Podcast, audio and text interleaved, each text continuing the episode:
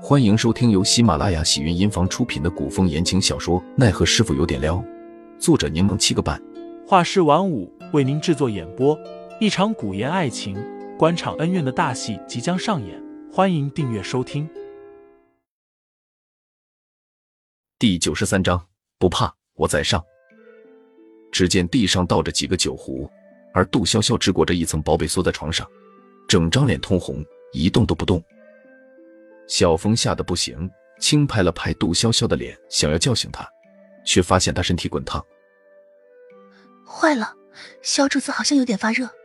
杜潇潇听到声音，迷迷糊糊睁开眼，她拉住准备出去找人的小峰，一开口便问道：“我屋里的酒气重不重？”杜潇潇嗓子冒火，又干又哑。小峰忙倒了杯热水，给杜潇潇喂下。杜潇潇润了下嗓子。吩咐小峰道：“快将我屋子收拾下，别让人知道我昨夜喝酒。”小主子，现在不要关心这个问题了。你全身滚烫，怕是发烧了。”小峰着急的说道。“我去给你找大夫。”“不行，现在屋内燃香，之后让人打水，我要沐浴。”杜笑笑紧紧抓着小峰的手，见他担心，笑了笑说：“我没事的。”我以前发烧感冒，只要睡一觉就好了。小峰犟不过杜潇潇，只好按照他的吩咐收拾了酒壶，燃了香，又让人准备热水。杜潇潇昨夜回来之后更睡不着了，他干脆裹着凌寒给他披的那条薄被，席地而坐，打开箱子饮酒。谁料喝着喝着就在地上睡着了，等到快天亮的时候被冻醒了，这才爬上了床。只是他喝的有点多。迷迷糊糊的又忘了扯被子盖，结果就感冒发烧了。杜潇潇只要借助酒水入眠，第二日因宿醉，头都会很疼。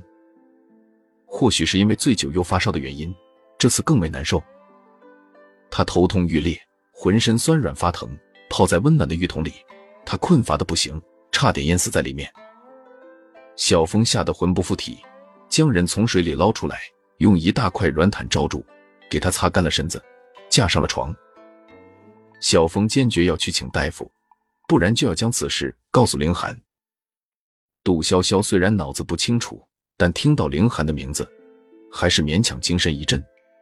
他含糊不清的说：“可以去，但不能告诉凌寒，不能说我饮酒。”小峰见他都已神志不清，却还嘟囔着没松手，只好答应下来。小峰步履匆匆，刚出杜潇潇的屋子。就碰到了凌寒，凌寒瞬间察觉到了小峰脸色不对，又见他眼神躲闪，拦住他问道：“小峰，你为何行色慌张？出了什么事？”小峰对凌寒存在这几分畏惧，这畏惧是凌寒习惯性的疏远与生俱来的气场造成的。他垂着头，避开凌寒的视线，答道：“小峰是准备去请大夫的，劳烦林公子交代府里的小厮去请大夫过来。”大夫。凌寒面露紧张，杜潇潇怎么了？小峰答道：“小主子好像有点发烧，我进去看看。”林寒说着就准备进屋，小峰忙拦住林寒，见对方望着自己，磕磕巴巴的说道：“林公子，还是请大夫要紧，一会再进去看小主子吧。”林寒却道：“我略懂岐黄之术，小主子。”不不太方便。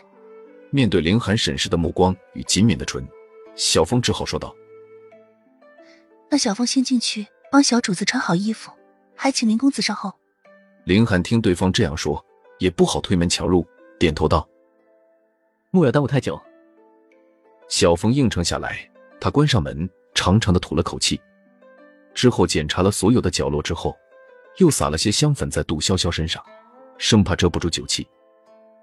准备出去开门时，又觉得屋内香气太浓。小峰打开前后的窗户，这才去给林寒开门，引林寒进屋。饶是如此，林寒踏入屋内时，还是忍不住皱了皱眉。但林寒无暇顾及其他，快步走到床边，伸手试了下杜潇潇的额头，发现却是烫得惊人。林寒拿出杜潇潇的手，给他把了把脉，确实是寒气入体，受了风寒导致的发热。